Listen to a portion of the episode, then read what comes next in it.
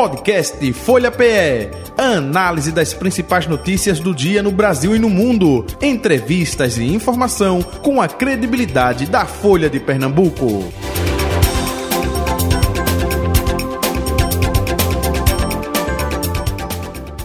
Folha Política. Conforme anunciei na abertura do programa, Valdeci Pascoal, um presidente do Tribunal de Contas do Estado de Pernambuco, nosso convidado visitando a Folha de Pernambuco, aqui na bancada da Folha FM. Presidente, muito bom dia. Seja bem-vindo. Tudo bom com o senhor? Bom dia, bom dia, Jota Batista, bom dia, minha cara Betânia Santana, todos os ouvintes da Rádio Folha, aqui no, no programa Folha Política. É uma grande honra e grande prazer estar aqui com vocês para debater os temas ligados aos tribunais de contas, à gestão pública. Grande honra. Idem, a recíproca é verdadeira. Betânia Santana, bom dia, Betânia. Oi, Jota, bom dia. Hoje é sexta. Hoje é sexta, sextou, né? Maravilha. Presidente, assumindo de novo o Tribunal de Contas do Estado de Pernambuco, não tem novidade nenhuma nesse aspecto. Já comandou não é, justamente o tribunal é, de forma anterior, 2014, não é isso? isso. É, mas tem desafios. Porque de 2014 para 2024, lá se vão 10 anos aí. Mudou muita coisa. Qual o desafio aí na sua segunda gestão à frente do TCE? Muito bem, Jota. Verdade, né? A gente, depois de 10 anos, tem mais experiência, está né? Tá mais maduro, já vivenciou muita coisa. Eu tive a oportunidade de ser presidente da Associação dos Membros dos Tribunais de Contas, Atricom, durante quatro anos, tive uma visão geral do sistema de controle de tribunais de contas do Brasil todo. Então, isso, de fato, é, nos dá mais experiência e uma certeza de que a navegação pode ser um pouco mais segura. Só que esse mundo mudou muito nesses últimos dez anos. Né? Você tem aí uma questão do, dos próprios desafios do controle público, por exemplo, no combate à corrupção. Você tem a questão de um processo de certa fragilização das instituições da própria democracia. Você tem um advento das redes sociais e, e, e dessa desinformação né, amplificada por esses algoritmos que nos induzem a ter acesso a notícias é, não verdadeiras, chamadas fake news. Então, de fato, a gente vive uma realidade, e isso é no mundo todo, em que o poder público e as instituições vivem um grande desafio, que é de mostrar o seu papel de mostrar sua autoridade para a sociedade, combater desinformação, há muita narrativa né, de desinformação em relação ao que, o, por exemplo, a nossa área, o que os tribunais de contas fazem, a forma que decide. Então, a gente está nesse contexto todo. Então, o nosso desafio é tentar mostrar, trabalhar, nos aprimorar cada dia. Todo dia tem uma legislação nova, a gente tem reforma tributária, a gente tem uma nova lei de licitações, Todo dia tem um tema novo para se discutir, a gente tem que se capacitar para isso. O tribunal, nas suas várias dimensões, o tribunal é um órgão bem sugêneres, ele tem um corpo funcional de auditores que fazem a fiscalização. Você tem um corpo julgador formado pelos conselheiros, tem um Ministério Público de Contas que atua como fiscal da lei, fazendo representações, participando das nossas sessões. Então, esse tribunal aqui ele tem que estar preparado para é, esse desafio que é controlar e fiscalizar nesses tempos complexos. Fora nossa, fora um outro dado nesse panorama de complexidades, que é a questão da própria psicologia, o clima de intolerância. O Brasil vive o um mundo de certa forma um certo burnout coletivo. Você tem o burnout individual, aquele estresse que você tem nas suas empresas, no seu trabalho, mas pode se falar com maior amplitude do burnout é, social mesmo. Esse clima de radicalidade, todo mundo opinando e sem e muitas vezes longe dos fatos reais e de conhecer a realidade. Então, uhum. esse esse contexto que a gente vai trilhar, mas cada vez procurando aprimorar o nosso trabalho e fazer com que o cidadão entenda o nosso papel. Daí esse enfoque que a gente vai dar agora cada vez mais, que já vem de antes, na gestão do presidente Seu, do presidente Ranilson, nesse controle e avaliação das políticas públicas, sem descuidar da questão da legalidade das licitações, dos contratos, dos limites fiscais, etc. Uhum. Betânia? E o senhor assume também no ano de eleição, né? Quer dizer, essa relação com os municípios, com os candidatos e com os atuais Exato. que vão para a reeleição vai ser ainda mais estreitas, de prestação de contas, de fiscalização, Sim. de tudo. Esse, esse é, é uma vantagem ou é uma desvantagem? É mais trabalho ou é. Não, certamente, Betânia, é mais trabalho.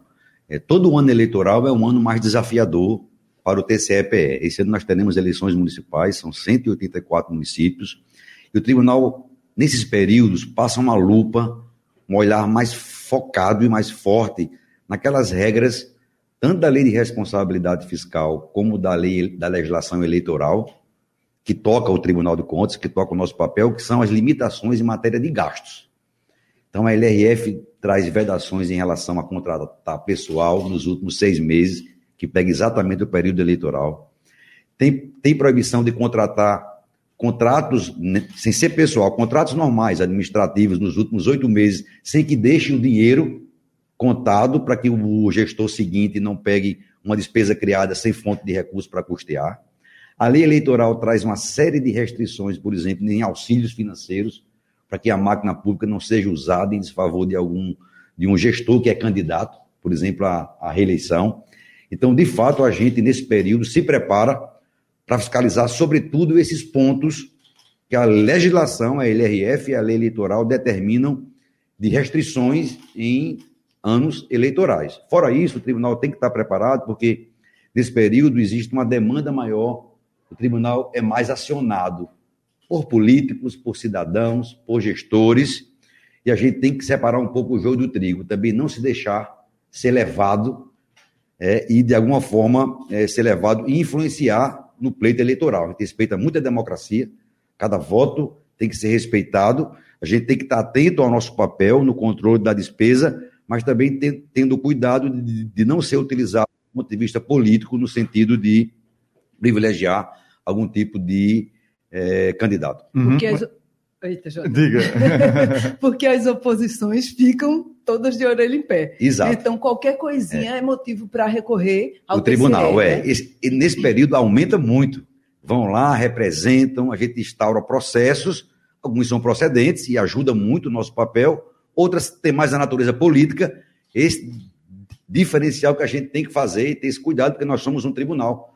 Nós não somos um órgão só de acusação a gente tem que ter um certo comedimento, uma certa cautela em ano eleitoral, justamente para não influenciar, além da conta, o processo eleitoral. Uhum. É, é, presidente, e também, Betânia, justamente porque é, cria-se uma expectativa, até mesmo por parte nossa da imprensa, lista não é, de é, políticos com contas julgadas irregulares. Sim. Aí fica aquela. Eita, quem é, é, é tem a conta vedada pelo TCE? Sim. Claro, o TCE não tem o poder de impedir não é, que é, esse político concorra à eleição. Mas, ao mesmo tempo, quando é divulgada, fica o nome é já. Indício, é, indício, é, e indício e repercute até nas urnas, né? Isso. É, essa expectativa justamente no ano eleitoral, é isso, isso. presidente? Exatamente. A cada ano eleitoral, a legislação do Brasil, a eleitoral, é, dispõe que os tribunais de contas têm que enviar à Justiça Eleitoral a lista daqueles gestores que tiveram contas irregulares nos últimos oito anos. O tribunal, então, é, em cada ano eleitoral, leva essa listagem. É um instrumento da maior relevância. E aí é uma influência positiva de estímulo ao controle social com base em fatos. Não é processos que foram instaurados e estão em andamento, não. São processos transitados em julgado. Ou seja, teve uma primeira decisão que de alguma forma jogou a conta daquele gestor que é candidato irregular. Uhum. Teve muitas vezes imputação, que a gente chama de determinar ressarcimento, quer dizer, determinar que ele recolha dinheiro ao cofre público, teve aplicação de multa, tem envio ao Ministério Público. Então, são as situações aquelas mais graves realmente. Isso a gente envia para a Justiça Eleitoral, porque uma das causas da ineligibilidade, Jota, é ter contas irregulares. Só que esse juiz de valor não é o TCE quem faz. O tribunal julga conta irregular. Ah, a Justiça Eleitoral, então, na lei de, de inelegibilidade, tem uma coisa que diz: são inelegíveis aqueles que tiverem contas irregulares, dolosas e falhas insanáveis. Esse juízo de valor do doloso e insanável, quem faz é a Justiça Eleitoral. Por isso que alguns que tiveram contas irregulares se tornam inelegíveis mesmo, e outros não. Porque é como se fosse um grau de gravidade. É como se a democracia dissesse: até uma conta irregular normal, ele pode disputar uma eleição. Isso não macula. Mas quando há o dolo, uma coisa que chama de improbidade, aí sim ficaria afastado. Mas quem decide isso é a Justiça Eleitoral. Mas o que eu tenho dito é o seguinte: esse momento em que o tribunal manda a lista é um dos momentos mais importantes da nossa atuação. Porque é o tribunal linkando-se diretamente com o cidadão. Na hora que essa lista é divulgada, mesmo que a Justiça Eleitoral diga que, do ponto de vista legal, ele pode se candidatar, Mas o eleitor forma a sua opinião com base em quê? Em várias coisas. Ele acompanha a gestão. E uma das coisas que ele pode levar em conta naquela sexta, naquela sua balança de saber que vai votar, é olhar o que foi que o Tribunal de Contas disse em relação àquele candidato. Qual foi o tipo de falha? Não, aqui foi irregular porque tem uma formalidade que não cumpriu. O, ok, menos mal. Não, não aplicou em educação, o mínimo constitucional, não aplicou em saúde, teve que devolver dinheiro, o tribunal mandou devolver dinheiro, então esse camarada aqui, eu não vou, não passa pela minha peneira do controle social. Eu, como eleitor, soberano, tendo que decidir, com base em várias informações, se é um prefeito, ele está acompanhando o dia a dia do prefeito, e essa informação que o tribunal presta e divulga à imprensa, e vocês ajudam a gente a divulgar, claro, é, sem adjetivações, a gente, o tribunal não adjetiva, o tribunal não fala essa palavra ficha, ficha suja, uhum. isso é mais uma, uma denominação da sociedade, a gente respeita, mas são gestores que têm contas irregulares. E repito, há graus de irregularidades. Algumas são gravíssimas e geram até a ineligibilidade. Outras são menos graves e vai caber ao eleitor botar na peneira e separar o joio do trigo dele, na sua soberania. É, é tem prazo para entrega ao TRE? Tem essa lista ou não? Tem um prazo sim, especificamente, eu acho que é até 5 de julho, junho. Tô, tô eu posso confirmar depois uhum. essa data para você, mas tem um prazo que é bem antes, porque exatamente tem que dar tempo para o Ministério Público fazer uma triagem, Perfeito. analisar e entrar com as ações de impugnação ainda antes da eleição. Uhum. E me desculpe a ignorância, presidente, mas às vezes o tribunal julga irregular e a Câmara não, não teve Sim. esse mesmo olhar. Ou o inverso, às vezes, também acontece. acontece. É, quem decide esse caminho aí, quando, quando há esse impasse? Pronto, essa é uma, é uma questão interessante que as pessoas confundem. Existe uma regra, foi a própria Constituição Federal de 88, que é aplicada tanto no âmbito federal, quanto no âmbito do Estado, quanto no âmbito dos municípios. A Constituição disse: olha, é, quem julga as contas, julga mesmo com definitividade as contas de todo gestor público, todo, todos os poderes, é, ministros, secretários, diretores de empresa e tal, são os tribunais de contas. No âmbito federal, o TCU, no âmbito dos, dos estados, os TCEs, e, e, dos municípios também os TCEs, e tem alguns estados que têm o TCM, o Tribunal Municipal. Menos em relação ao chefe do Poder Executivo. A Constituição Federal, lá no artigo 71, inciso 1, quem tiver curiosidade, pode ir lá e vai ver que, então, em matéria de contas de chefe executivo, presidente da República, governador e prefeito, quem julga é o legislativo. Só que o tribunal oferece um parecer prévio. O tribunal faz uma análise técnica dessas contas. Vai primeiro para o tribunal. Faz um juízo de valor, é instruído com relatório de auditoria, tem a defesa, é votado. O tribunal gera uma opinião. No âmbito municipal tem um diferente, que é esse parecer nosso que a gente oferece sobre as contas, anualmente sobre as contas de governo dos prefeitos, só deixará de prevalecer por uma votação da Câmara dos Deputados, Betânia, se eles tiverem dois terços. Hum, então, se tiver só maioria absoluta, prevalece o julgamento do tribunal, como irregular, se for o caso, ou regular. Mas se eles tiverem, forem contrários ao tribunal e tiverem mais, no mínimo dois terços, prevalece o julgamento da Câmara. É uma decisão do Constituinte. Houve um grande debate sobre isso, porque a lei da ficha limpa, acho que em 16, ela trouxe uma inovação. Ela disse: ó, o prefeito que também acumular a função de ordenador de despesas, esse que assina o empenho, o contrato e não é obrigatório. Por exemplo, o prefeito do Recife não é ordenador de despesa, não tem como estar tá ali ordenando cada despesa. Em cidades pequenas, o prefeito às vezes decide se centralizar nele essa ordenação de despesas e assume essa responsabilidade. Pode não assumir.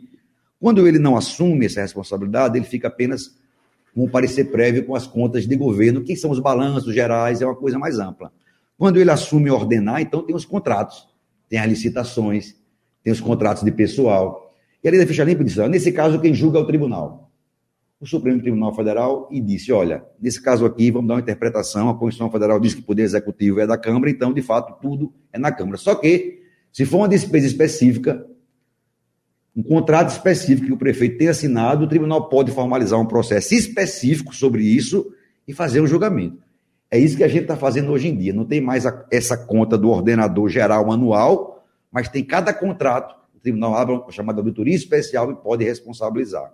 Então foi assim, no primeiro momento, aparentemente um retrocesso, mas que depois a jurisprudência consolidou esse nosso papel de, então, não, no final, não mitigou, não diminuiu essa responsabilização que a gente pode fazer. Agora, essa é uma questão da política, do poder legislativo. Se esse modelo de deixar que o julgamento seja mais de natureza política por parte do parlamento, que o é, mas o parlamento deve julgar, e aqui o tribunal tem um histórico disso, Betânia, que é importante, desde a gestão da, da conselheira Tereza Dueire, presidente de seu, presidente Ranilson, a gente tem feito apelos às câmaras de vereadores, já que a gente não manda no poder fiscalizador das câmaras, elas têm autonomia, são poder legislativo, eleitos pelo povo. Outra coisa é a função administrativa, é o contrato dela, mas na sua função de julgamento, ela é autônoma.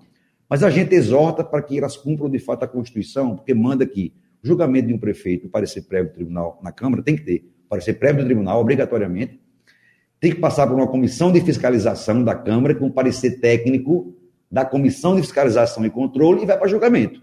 Então, que tenha uma motivação. É possível uma Câmara, com juiz de valor mais amplo, aprovar umas contas que o tribunal tenha opinado pela rejeição com razoabilidade? É. Tem muitas situações que a gente se depara que são fronteiras, a gente fica na dúvida. Opina pela irregularidade com ressalvas ou pela rejeição. A Câmara, com uma visão mais ampla, realidade do município, pode decidir. Mas há muitas situações que decide sem nenhuma motivação. Isso é que causa um constrangimento.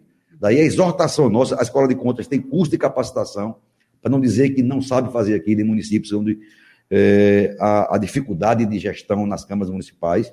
Então, de fato, isso tem diminuído, mas é uma preocupação nossa, sim. Fazer, exortar nessa cooperação com o Poder Legislativo Municipal, com a UVP, temos tido reuniões nesse sentido, e ó, pode julgar e pode discordar. Agora, vamos fazer um processo como manda a Constituição, devidamente motivado. Perfeito.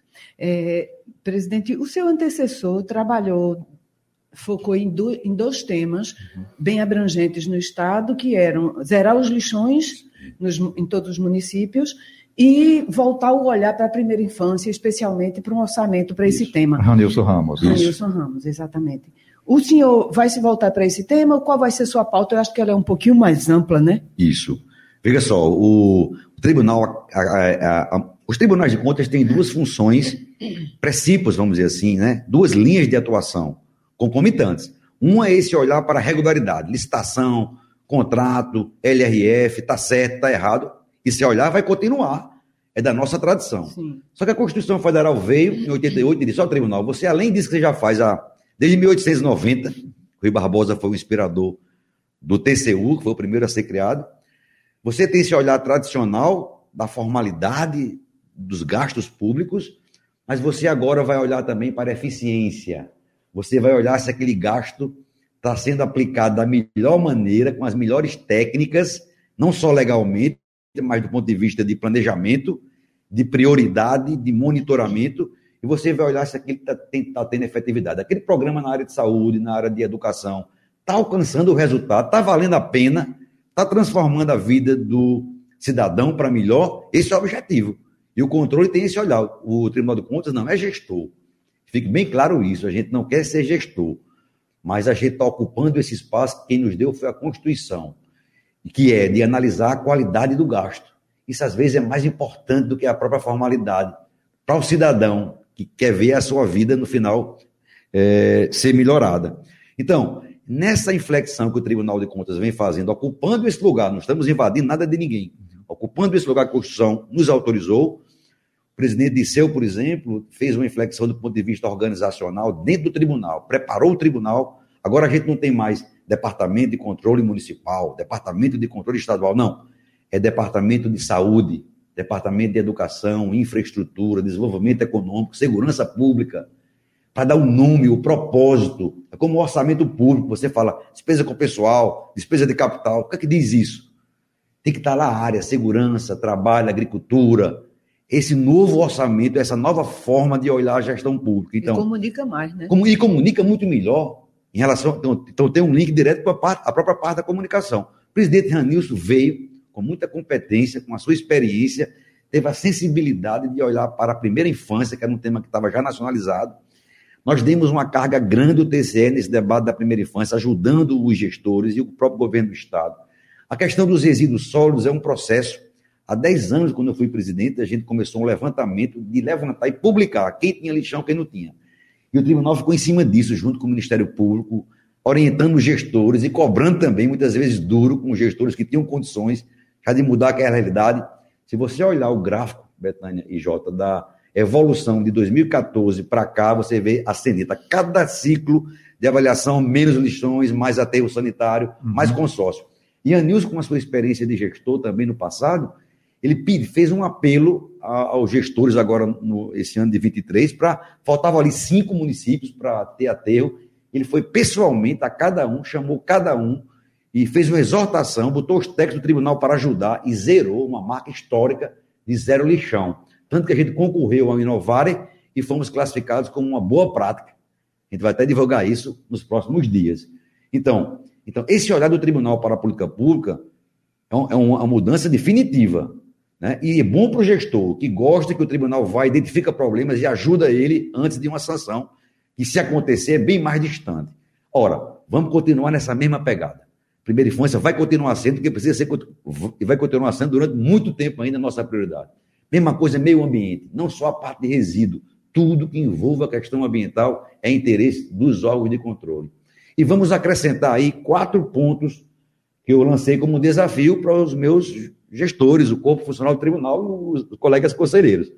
A questão delicadíssima da segurança pública, da segurança pública é um tema nacional, é um desafio nacional, um desafio de todos, é, é, é, muito comum se dizer assim, não, segurança pública é do Estado. Todo mundo foge um pouco e diz, é do Estado, que tem a polícia militar, tem a polícia civil, tem os presídios.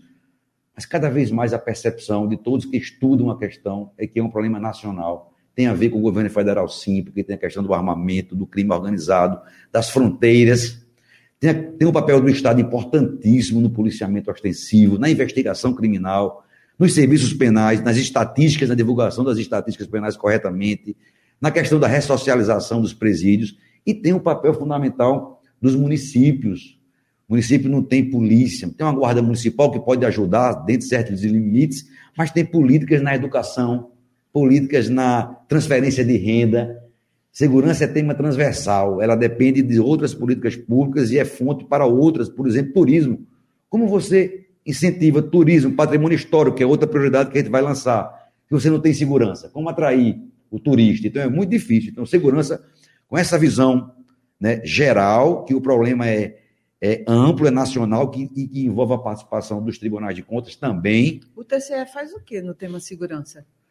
A primeira coisa que a gente vai fazer agora, nos próximos dias, acho que em fevereiro, é lançar um grande indicador de governança da segurança pública no estado de Pernambuco, referente a 2022, que a gente quer criar um ciclo. O Tribunal de Contas tem um convênio com o TCU, e com a Atricom e todos os tribunais do Brasil, Betânia, está fazendo os indicadores, checando de tudo, desde o planejamento da segurança, todo o estado e todo município tem que ter um plano de segurança pública, formalizado e aprovado. Tem que ter os indicadores, tem que ter um quadro de policiais ideal, tem que ter se a investigação criminal, delegacias. Existe uma, um nível de excelência. Então, esses indicadores que nós vamos divulgar é o seguinte: como, como esteve a segurança pública no estado de Pernambuco em 22 em relação a tais e tais questões, presídios, polícia. Um diagnóstico completo. A gente vai divulgar. E é, um divulga, é, é uma divulgação que foi alimentada pela própria gestão. Ela própria é quem diz. Vamos divulgar isso e começar um ciclo de diagnósticos. A cada ano o tribunal vai divulgar esse indicador. E o TCU, junto com a Tricom, vão divulgar nacionalmente, nos próximos meses também, os indicadores de todos os estados, até para a gente saber onde está localizado em termos relativos. Fora isso, auditorias operacionais, essa que afere a eficiência, vão focar programas específicos dentro da segurança. Todo a política de segurança pública tem indicadores e tem metas. Está cumprindo? O governo está seguindo aquela, aquele planejamento, está fazendo um monitoramento devido, está uhum. aplicando os recursos que tem no fundo de segurança de forma efetiva, os contratos estão sendo corretos. É nesse sentido que o tribunal atua, não é decidindo a política pública. Claro que pode sugerir aprimoramentos dentro de técnicas, de, de modelos de planejamento e de metodologia legais. Não é substituir, não é assim, eu vou, eu vou, ah, gestor, você tem que fazer tal coisa. Não. Quem decide isso é o gestor, que fique bem claro.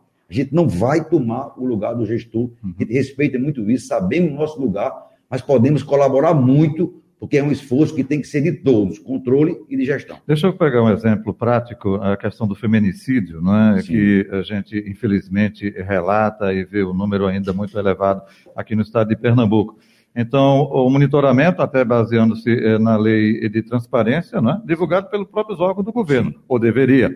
E aí eh, se identificou que acontece mais é, no interior do Estado e em alguns municípios da região metropolitana. Sim. O Tribunal de Contas do Estado entra em que aspecto é, para tentar minimizar, mitigar essa situação?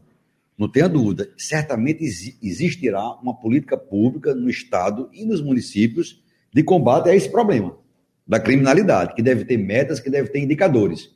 Por exemplo, número de delegacias, hum. Delegacia específica da mulher, que é Perfeito. importantíssimo nesse tema. Então, está funcionando, está previsto na lei, está. Está funcionando, como está funcionando? Está com problemas, não está atendendo ou está atendendo mal. Isso vai ser colocado no relatório, vai ser notificado o gestor, ele vai responder aquilo e o tribunal vai julgar. No final, se aquilo se tem justificativa plausível para aquele para aquela situação, se é um processo que demanda mais tempo ou se não. Se já havia as condições para ter um melhor serviço. E aí o tribunal toma as suas providências no campo das é, responsabilizações. E além da segurança, eh, o senhor Segurança, fala... patrimônio histórico. Patrimônio histórico. A questão do. O tribunal tem uma, um histórico de atuação é, nas auditorias do patrimônio histórico. É secar, é, é checar a conservação. Existem leis que demandam dos órgãos públicos a preservação, a conservação muitas vezes até de, de, de, de edifícios do casario privado, mas que tem toda uma tutela, toda uma gerência do poder público, através da Fundap, através das secretarias do, de municípios. Recife e, e, e, Recife e Olinda, por exemplo, eh, são cidades históricas, como tem Igaraçu, Itamaracá. O tribunal tem feito auditorias e alertando os gestores para a qualidade desses gastos nessa área e a necessidade de preservar. A gente nota que o Centro Histórico do Recife, por exemplo, tem uma grande oportunidade agora teve um grande avanço na década de 90, todos aqui se lembram do Recife Antigo, aquela revitalização, que não deu sequência, isso caiu bastante, e agora a gente vê uma sinergia maior com a questão do Porto Digital, essa ideia da instalação do Porto Digital ocupando aquele lugar, os incentivos agora que a Prefeitura está fazendo de atrair empreendimentos privados, né, hotéis, é, é, é, centros de convenção, que ele vai dar uma vitalidade, e o governo do Estado também, com a Fundap, todo mundo preocupado de atrair investimento para a governadora Raquel. Diretivo com ela é disse da importância desse tema e que o Estado pode sim entrar, através até de financiamentos com os bancos internacionais de fomento, nessa área de centro histórico. Fundamental. O potencial que nós temos de turismo, de, de geração de renda, se a gente melhorar a qualidade do sítio histórico de Pernambuco e de Olinda, é gigantesco. Então, essa é uma prioridade junto da questão do analfabetismo, que eu posso falar depois, do idoso e a questão das políticas públicas de combate às discriminações de raça, de orientação sexual e de gênero. Que é que o tribunal tem a ver com isso? Tudo. Não diretamente, como é o legislativo e como é o judiciário, não. Existe dinheiro público. A questão é o seguinte, Betani Jota: onde tem dinheiro público, tem TCE. Se acostumar com isso. Se tem um centavo de dinheiro público, vai estar o TCE. Agora, o TCE é no seu papel. E o papel, por exemplo, é: tem dinheiro público atuando para combater é, a discriminação racial? Tem. Está dando resultado? Está gastando como? Está pagando quem? De que forma? Está tendo efetividade. Se os indicadores, por exemplo, de feminicídio, desse machismo estrutural que nós temos, precisamos combater, é um desafio de todos. Se tem dinheiro público, o tribunal vai estar para tentar melhorar, ajudar o gestor, colaborando com o gestor, a melhorar a implantação daquela política pública. O presidente, ainda nesse aspecto, a gente eh, observa muito o crescimento eh, em vários setores das PPPs, parcerias públicos-privadas. Eh, como funciona esse acompanhamento do TCE? Somente do ponto de vista do que compete à gestão, OPA, ou terceirizado também entra nessa avaliação? É, exatamente. Esse é um contrato é, peculiar, singular, é uma forma do Estado dividir, do poder público dividir com o setor privado as responsabilidades Nesse, nesse caso, o tribunal, por exemplo, tem logo uma competência de cara. Toda minuta, isso é um caso até do controle prévio do tribunal. Normalmente nós atuamos concomitante ou posterior, né, quando a coisa está realizada. Mas esse caso das, das PPPs, por exemplo, é uma situação em que o governo, antes de lançar um edital, tem que mandar a sua minuta para o tribunal, para aprovação do tribunal, para dar segurança, para dar melhor segurança. E durante a execução é, de uma PPP, o tribunal entra sim, porque aquilo é um contrato.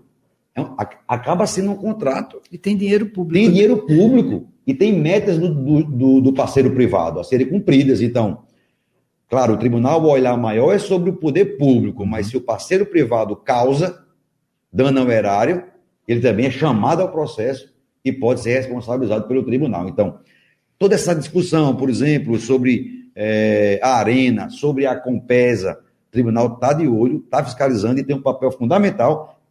E, por outro lado, sabendo que isso é uma grande oportunidade, o limite de investimento em Pernambuco, por exemplo, é, foi alterado agora para melhor, houve uma capacidade de endividamento, isso pode gerar investimentos importantes, mas a outra forma que o poder público tem diante de uma limitação de recursos, também não pode se endividar, além do, do razoável, né?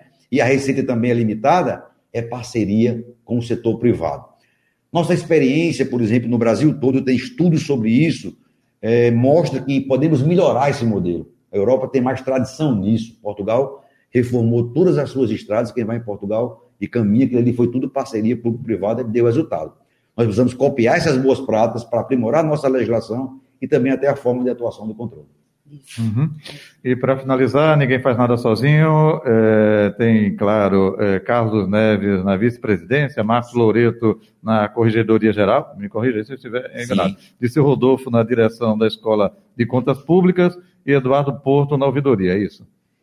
Isso, isso mesmo, Jota. Veja, você tocou num ponto importante. Uma, uma das fortalezas da nossa instituição, é, eu falei até na minha fala no discurso, é a nossa estabilidade institucional. Temos divergências, temos formações diferentes, mas nos respeitamos, né, convivemos no colegiado, todo dia tem, uma, tem um fato para julgar, às vezes tem uma percepção diferente. Mas é essa riqueza dessa formação diversa que dá qualidade da nossa decisão. Você tem pessoas que vieram, como Ranilson é, e Rodrigo Novaes, é, do parlamento, tem experiência, até como gestor, foi secretário, ambos foram secretários, né, e formação jurídica, no caso de Rodrigo Novaes, formação de economia, no caso de Ranilson. Você tem Marco Loureto com uma grande experiência de gestor público, né? que nos ajuda também, agora está na corregedoria, uma pessoa serena, tranquila. Tem Eduardo Porto e Carlos Neves com uma, uma, formação na área jurídica, que traz uma grande contribuição para o tribunal. Esqueci de alguém? Não posso esquecer de jeito nenhum. Carlos Neves, Marco Loureto, Disseu Rodolfo. Disseu Rodolfo, Disseu Rodolfo é meu amigo irmão, e está comigo né, no controle externo desde 93. A gente entramos, nós, nós entramos, entramos juntos no TCE, um dos mais preparados quadros né, do nosso tribunal, e está na escola de contas. Ele é um estudioso, é uma enciclopédia, e certamente vai nos ajudar muito, inclusive, dizendo aqui em, em primeira mão, já, em primeira mão aqui na, na, na imprensa, mas no meu discurso. A gente vai ter, Betânia, um curso, e disse eu e combinei isso com ele e com os demais conselheiros, um curso é, na Escola de Contas gratuito para jornalistas. É preciso aproximar o jornalismo sério, como esse de vocês aqui, do tribunal para compreender é, nosso papel. Há uma dificuldade de compreender o tribunal. Daí esse é, é, desafio nosso de comunicar. Primeiros inscritos, J. Batista e Betânia Pronto. É, então, assim, vamos criar essas plataformas, até, até podendo ser de forma de EAD, para que conheçam o tribunal, nosso processo, esse, esse, esse juridiquês, esse e para a gente errar menos, presidente. Não é isso? Porque então, assim, e com é quem a gente pode contar é a imprensa profissional, que é parceiro de primeira hora, nos ajuda. Nós temos a nossa comunicação social, importantíssima, mas sem a imprensa não tem amplitude.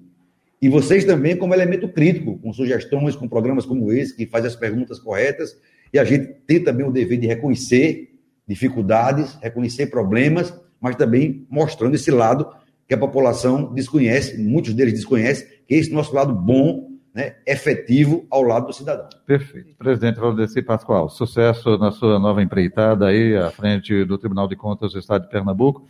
Ainda em tempo, né? Hoje é dia 12. Feliz Ano Novo, feliz 2024. Senhor, familiares, todo o pessoal aí do TCE, eh, colaboradores, enfim.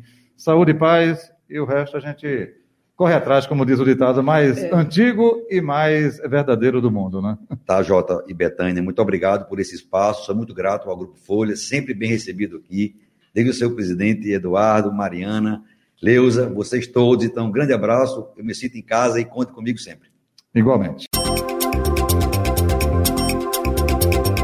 Podcast Folha PE. Análise das principais notícias do dia no Brasil e no mundo. Entrevistas e informação com a credibilidade da Folha de Pernambuco.